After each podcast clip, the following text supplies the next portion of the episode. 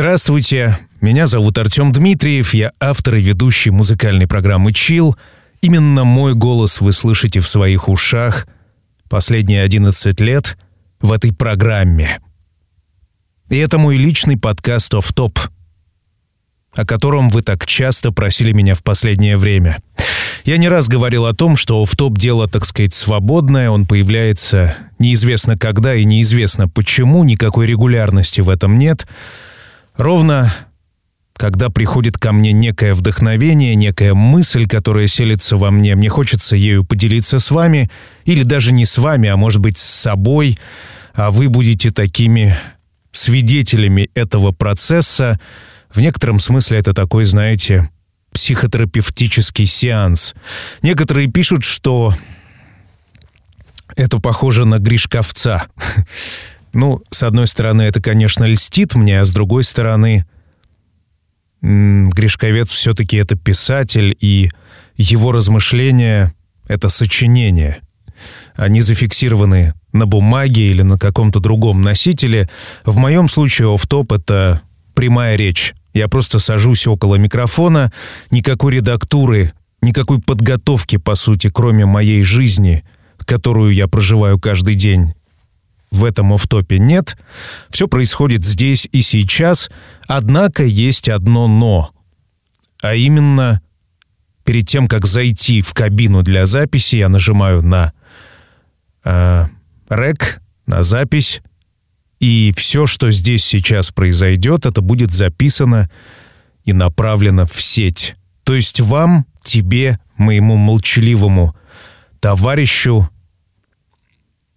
Предстоит ознакомиться с этим, предстоит прикоснуться ко мне в какой-то степени. Однако я об этом не узнаю, скорее всего, ведь ты не оставишь мне свой комментарий. Правда? Но если вдруг у тебя появится такое желание, а я снова таким, знаете, необычным образом перешел к вам на «ты», как я это сделал в прошлом в топе, где я поделился тем, ради чего, собственно, я живу.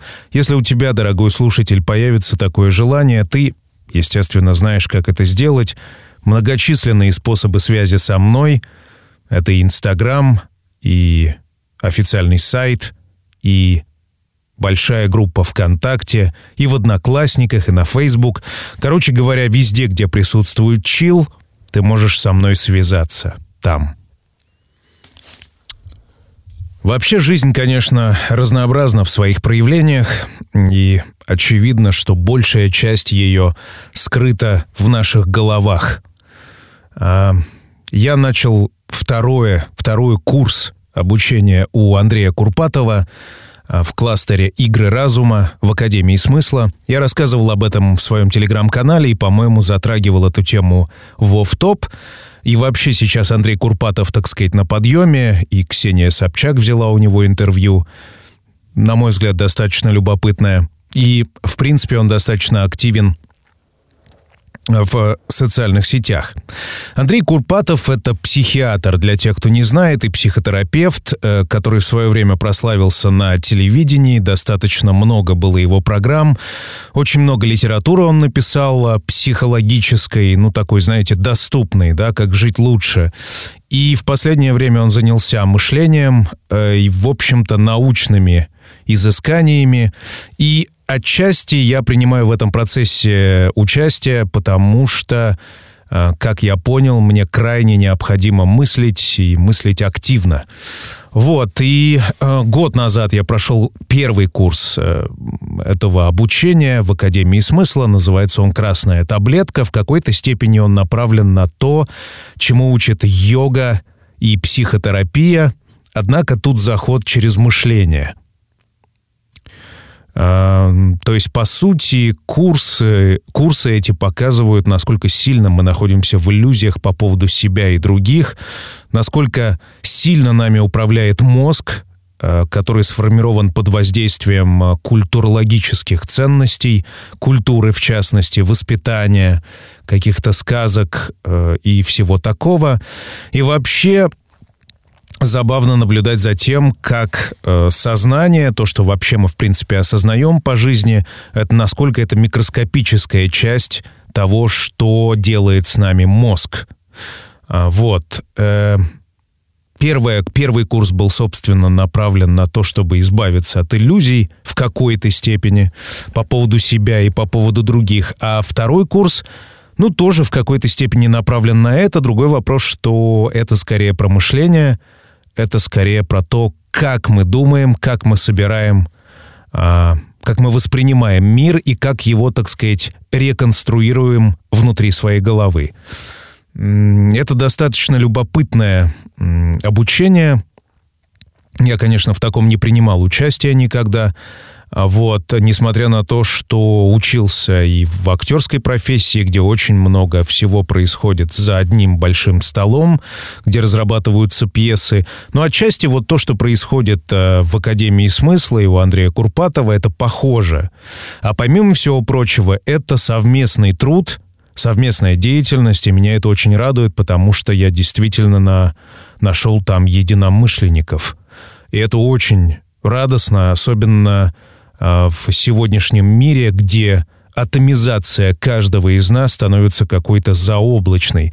Уж я не знаю в точности, как вы живете, но, конечно, вот эти вот а, способы взаимоотношений через WhatsApp и Telegram и так далее, это, конечно, удобно, безусловно, это быстро, это мобильно, но, с другой стороны, конечно, той глубины взаимодействий, которые происходят, когда ты в группе людей что-либо делаешь, в, так сказать, э, с глазу на глаз, да, такого, наверное, уже... Это редкость. Вот, это забытое чувство, которому я очень радуюсь на самом деле. А фишка в том, что мы, конечно, социальные животные, нам нужно это взаимодействие. Другой вопрос, что с другими людьми очень сложно. Сложно их понимать, сложно разбираться в их хитросплетениях и своих хитросплетениях. И, конечно, порой хочется от этого дистанцироваться, э, залезть под одеяло и вообще ни с кем не общаться, ни с кем не контактировать. Вот. Эм, отчасти вот последний выпуск, который я выпустил э, в понедельник, называется черные деревья, в какой-то степени он навеян этими мыслями. И знаете, в отличие от предыдущего выпуска в движении, который был просто наполнен искрящимся совершенно настроением, я очень рад ему, этот выпуск более такой э, мрачноватый, созерцательный, но все-таки мне нравится находиться вот в этом эмоциональном поле, которое рождается в результате программы. Что касаемо меня, э, я хожу всю неделю и участвую в разных, так сказать, взаимодействиях с разными людьми. Я действительно много встречаюсь с разными э, товарищами, много всякого мы обсуждаем. И естественно, что во время э, вот этих вот взаимодействий, особенно с новыми людьми, я испытываю разные эмоции, разные чувства. Все это производит на меня большое впечатление. Я человек чувствительный и э, тем более сейчас я нахожусь вот в этом интеллектуальном процессе, где я могу размышлять над тем, как происходит взаимодействие между людьми, между мной и другими, почему именно так оно происходит, а что я чувствую по этому поводу, что я думаю по этому поводу. И это, конечно, а, тотально меня занимает, наверное, больше, чем любая работа, мне вообще нравится работать над собой и смотреть вглубь себя и пытаться понять, почему происходит взаимодействие так или иначе.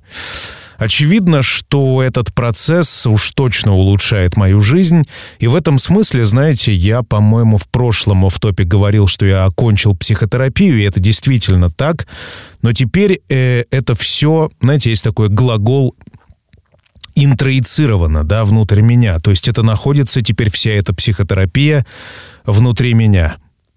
Вообще, когда я говорю людям, что я 14 лет занимался психотерапией, это, конечно, очень удивляет людей, и я понимаю, почему, тем более в нашей стране, где, конечно, в последнее время психотерапевтическое, э, так сказать, наука, она входит практически в каждый дом за счет телевидения, за счет радио, за счет СМИ, за счет разновсяческих журналов. И это, конечно, не представить было в 90-е, например, или 80-е, уж там в 70-е совсем точно, потому что психиатр — это была карающая профессия, а задача которой была тебя посадить в психушку и сказать, что ты больной на всю голову и так далее. До сих пор, собственно, наличие желания вообще сходить к психотерапевту, отказаться от э, самостоятельного, от, так сказать, да, отказаться от самостоятельного поиска решений воспринимается так, как будто ты сошел с ума. Ребята, я точно вам могу сказать, может, я, конечно, нахожусь в безумии, безусловно, и в параллельной вселенной, вам судить, эм, учитывая, конечно, что вы меня совсем практически не знаете и лишь видите, так сказать, верхушки э, того, что я вам готов показать, но я могу сказать так, что э, за 14 лет что я начал в психотерапии, просто чисто фактологически изменилось очень многое. И в финансовом плане, я думаю, что это многих интересует, и в плане собственной стабильности психологической, всяких депрессивных состояний. В общем, это же субъективная история, и по сути мне кажется, что самое главное, что произошло в психотерапии со мной, сейчас, так сказать, по прошествии четырех уже пяти месяцев после окончания, я могу сказать так, что, в общем, психотерапия, ну, в некотором смысле это тоже иллюзия. Это иллюзия, правда, потому что все, что происходит в психотерапии, происходит с вами и каждый день, когда вы взаимодействуете с другими людьми. То есть, по сути, вы взаимодействуете и обсуждаете это, да, с другими людьми или с психотерапевтом. Наверное, единственное, что очень важно в этом взаимодействии, это то, что вы находитесь в стабильных условиях, которые не меняются.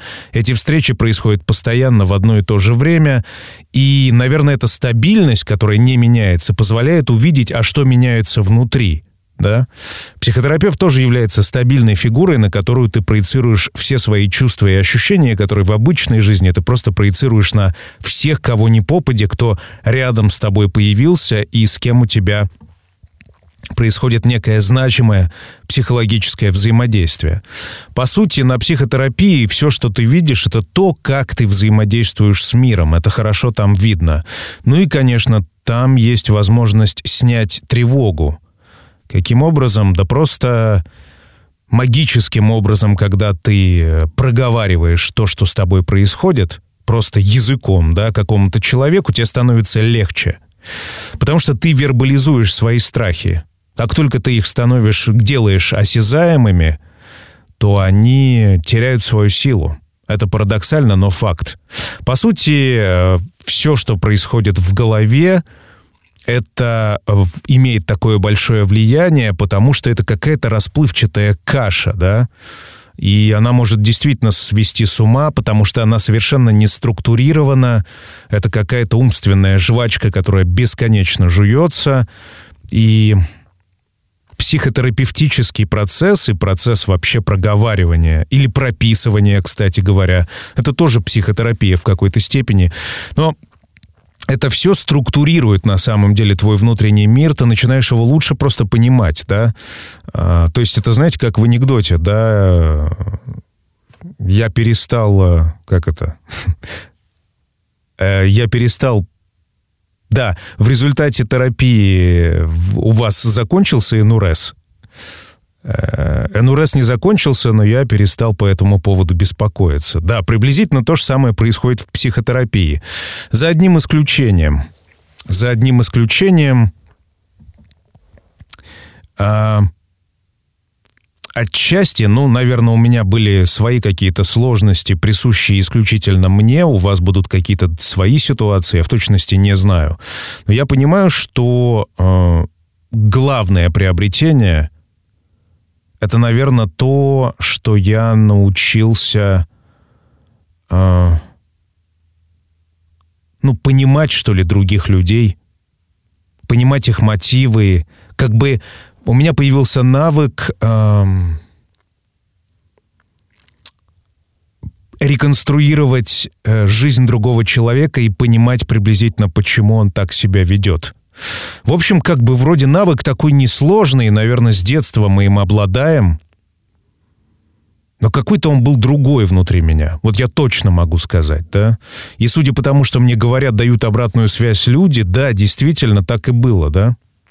Это очень странная история, но она странна ровно тем, э, что за эти 14 лет я побывал в, в абсолютно разных, так сказать, состояниях и мнениях, и позициях по поводу происходящих событий.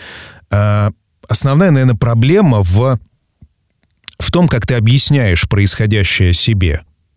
Потому что любое явление ты, по сути, можешь объяснить себе как угодно. И, знаете, можно обидеться и на столб, как бы стоящий где-то рядом с твоим домом, да, что он не так стоит. Наверное, основные обломы — это вопрос ожидания от других людей, от себя, что ли. Но как именно эти ожидания формируются в детстве, например?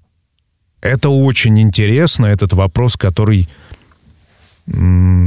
не знаю в точности, да, так много факторов, которые влияют на тебя в детстве, потому что какое-то время я, естественно, грешил на своих родителей, что это вот из-за них так все произошло. И, наверное, это действительно так, потому что для ребенка родители — это свет в окне, да, это главные как бы люди, которые формируют, собственно, а, внутренний мир ребенка.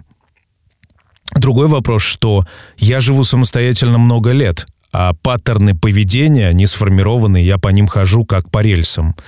Вот, и, кстати говоря, вот этот кластер игры разума и вот эти вот э, упражнения э, в том, как устроено мышление, они помогают как бы увидеть, как работает мозг, как вот он сформировал эти связи и постоянно их повторяет, да. И это очень как бы научная история. Мне что нравится вот у Курпатова в том, что это прежде всего научная история. А, Все подтверждено опытами и тестами, да?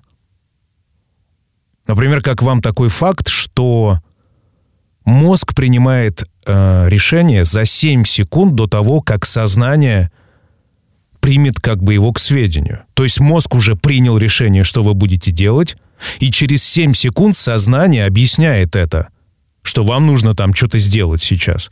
7 секунд. Пауза. Как вам такая мысль? Это проведенные исследования. Или еще одна история. Что человек, в зависимости от, от обстоятельств, может вести себя совершенно иначе. Что я имею в виду? Я имею в виду тест, который был проведен э, Филиппом Зембардо. Это такой и психиатр. А, он разделил две группы своих студентов. А, точнее, он разделил группу своих студентов на две части. Одна часть должна была стать надзирателями, а другая стать, э, а, значит, э, как это по-русски? Узниками тюрьмы. Ну и, соответственно, надзиратели должны были за этими узниками в тюрьме наблюдать. Вот, это искусственная история, э, созданная, и он выделил, значит, под эту воображаемую тюрьму подвал э, здания студенческого корпуса, и там происходила вот такая история. И, соответственно, по мере того, как этот эксперимент продолжался, обе группы студентов настолько вошли в свои роли, что зверства э, вот этих вот надсмотрщиков, они стали просто выходить за рамки.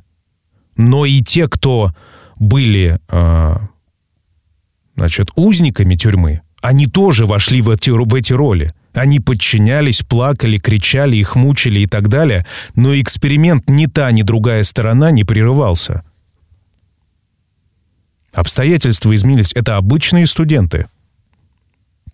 Или как вам другой эксперимент, когда, э, значит, участника эксперимента попросили нажимать на кнопку, которая, от, который, при помощи которой передается ток человеку, который находится за стеклом.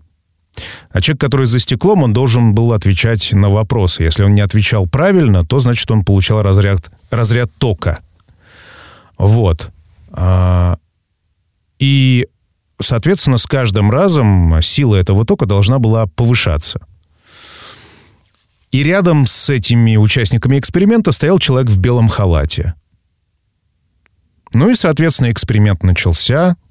Ток идет, маленький пока что.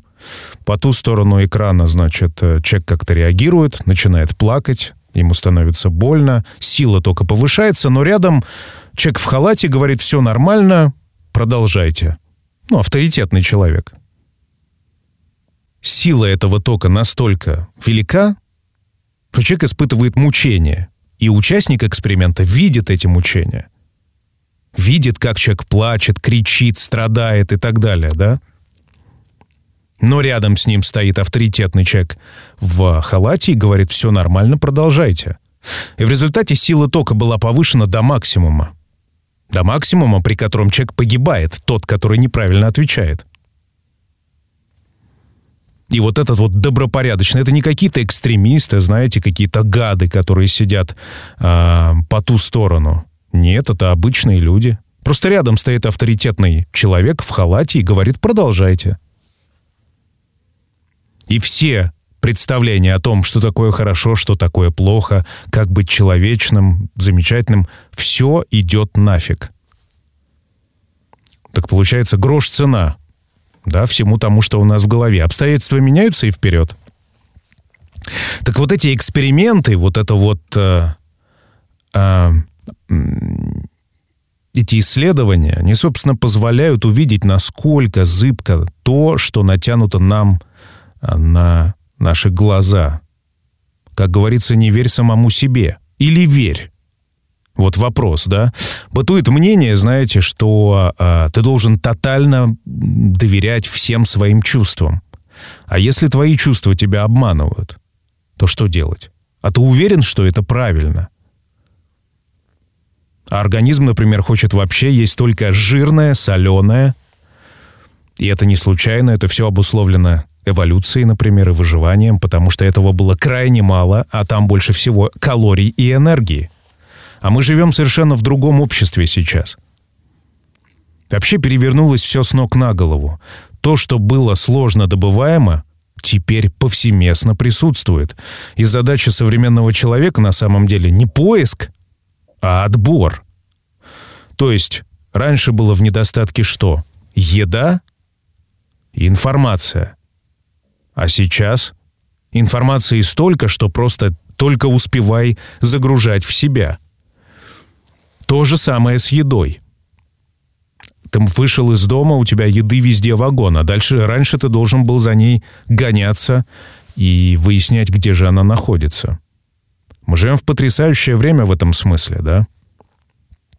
И что нас ждет дальше, одному Богу известно, но или не Богу, да, кстати говоря, идея Бога тоже уже э, исчерпала себя. То есть, в принципе, мы живем во, времена, когда кризис находится во всех частях привычной жизни человека. Семья переживает кризис. А, информации километр, ну и так далее, да, то есть, на мой взгляд, вот 21 век — это век смятения, век а, когда все ориентиры полностью исчезли с радаров. Именно поэтому, на мой взгляд, сейчас так расплодилось такое большое количество коучей, и все друг друга поучают, как нужно жить. Потому что никто ни хера ничего не понимает. И, кстати говоря, на мой взгляд, это просто норма. Человек, в принципе, родился в непонятных условиях. Ему объяснили, что здесь происходит, но по факту мы вообще как котята, да, слепые. Мы просто вышли в мир, и все и мы ничего не понимаем. Но мы и не должны ничего понимать на самом деле. Вообще есть единственная проблема, на мой взгляд, существования человека, в отличие от животных, это наличие сознания, да, которое что-то там объясняет. Потому что если бы мы были и жили в области исключительно а, наших рефлексов, как это делают животные, то было бы и все в порядке. Животное находится в раю. Так считается. Я это где-то слышал. Если вы считаете по-другому, то, конечно, можете и со мной поспорить. То есть животное всегда находится здесь и сейчас. Вот то пресловутое здесь и сейчас, которому пытается учить йога, да, которому пытается учить йога и психология в том числе, кстати говоря, да, принимать себя, там, потому что у животных, по-моему, комплексов нету по поводу себя, они находятся всегда здесь и сейчас, а мы находимся частично здесь, а частично вообще не здесь, потому что мозг все время вытаскивает тебя в какие-то иные вообще измерения, уж я не знаю в точности, как у вас, но, как сказал Оскар Уальд, для того, чтобы понять других людей, внимательно смотри в себя. И вы знаете, я в последнее время все более-более а, как бы привыкаю к этой мысли. Это удивительно. То есть я смотрю в себя и начинаю лучше понимать других людей. Но другой вопрос, что за 14 лет я стал с собой настолько откровенен и прямолинейный, наверное, в этом, так сказать, залог вот этой вот а, понимания других, мне так кажется. Вот. А, то есть, в принципе, мы находимся в кризисах разновсяческих, и я бы не сказал, что это плохо, с другой стороны, несмотря на то, что, например, тот же Курпатов, он смотрит на вещи, на мой взгляд, достаточно апокалиптично. А, но, может быть, это такое веяние времени, трендов, да, напугать других людей, это лучше работает, я не знаю. А, но... Э,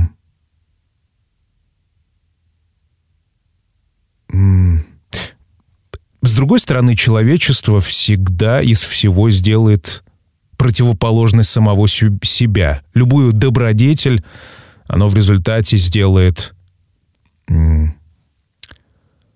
чем-то противоположным. Это и видно, да, то же самое. Все э, научные изобретения в результате оборачиваются в той или иной степени против человечества, и приходится что-то с этим каждый раз делать.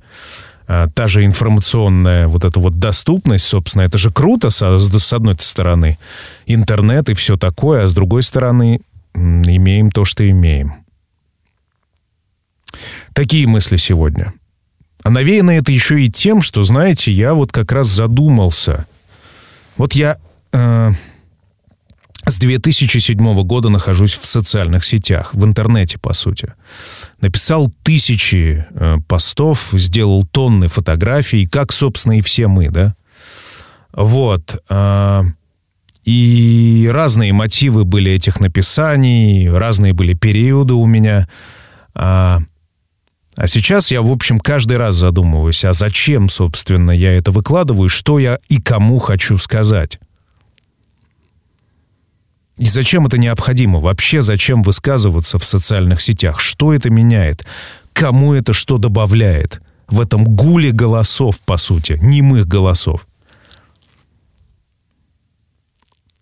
Что я хочу показать? Что у меня все хорошо – или что я грущу, или что я сделал выпуск. Ну, такое, да. Другой вопрос, что без социальных сетей, наверное, теперь не обойтись. Ну, то есть это просто не обойтись уже. Или обойтись, как вы считаете? Я знаю, что есть люди, вот у меня есть знакомые, которые вообще ничего не постят никогда, просто наблюдают. Но они участвуют в этом процессе, вот в этом процессе, да, все равно вуайеризма некого. Ты наблюдаешь, смотришь, как у других а кто-то показывает, что у него. Это такая странная история. Я показываю, вы смотрите. Или мне показывают, а я смотрю. Это вообще контакт или что это такое?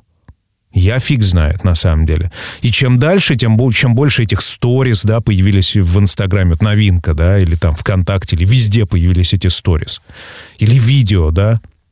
Что это кому дает?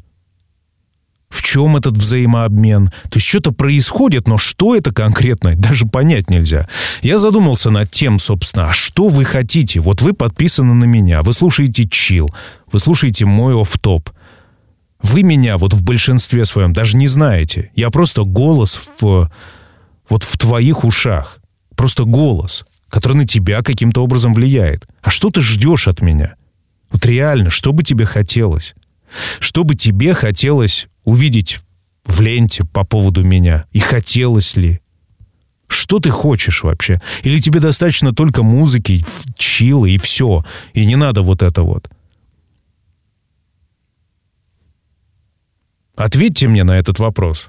Вот ты ответь, пожалуйста, на этот вопрос. Опять же, в комментариях или напиши мне в личку, коли у нас пошла вот такая вот э, беседа, да, в рамках офтопа.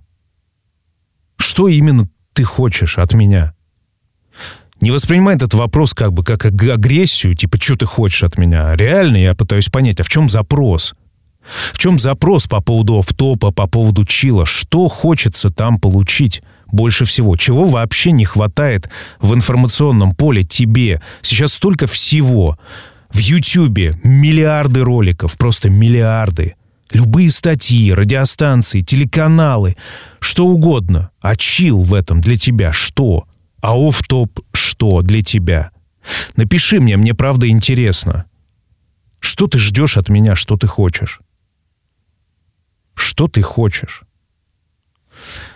И, пожалуй, так и будет называться этот оф-топ сегодняшний. Как бы ни было, я благодарю тебя за то, что ты слушаешь, за то, что ты со мной. Поверь, это для меня действительно важно. Важно как минимум потому, что это интересное дело, которым я давно занимаюсь, оно меня увлекает. Я очень люблю музыку. Я очень люблю, э, помимо всего прочего, внимание. Для меня это важно. А, поэтому да, спасибо тебе.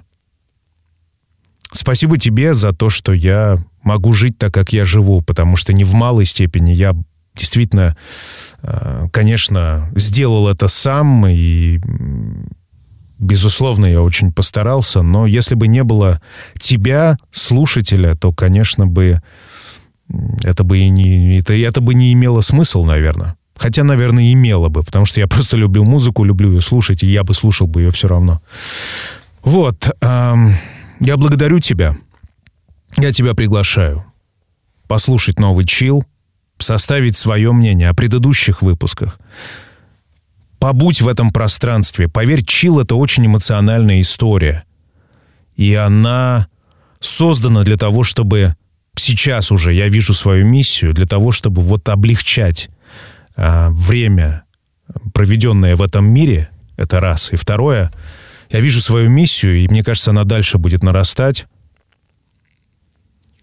А, я хочу быть проводником в этот мир музыкальный, учитывая, что все мы находимся в цейтноте, и я хочу вот стать проводником, стать авторитетным человеком для тебя, который всегда приготовит для тебя что-то вот подобное. Это был оф-топ. И мы услышимся, когда услышимся. Ну а в музыкальной программе «Чил» мы встретимся уже совсем скоро. До связи.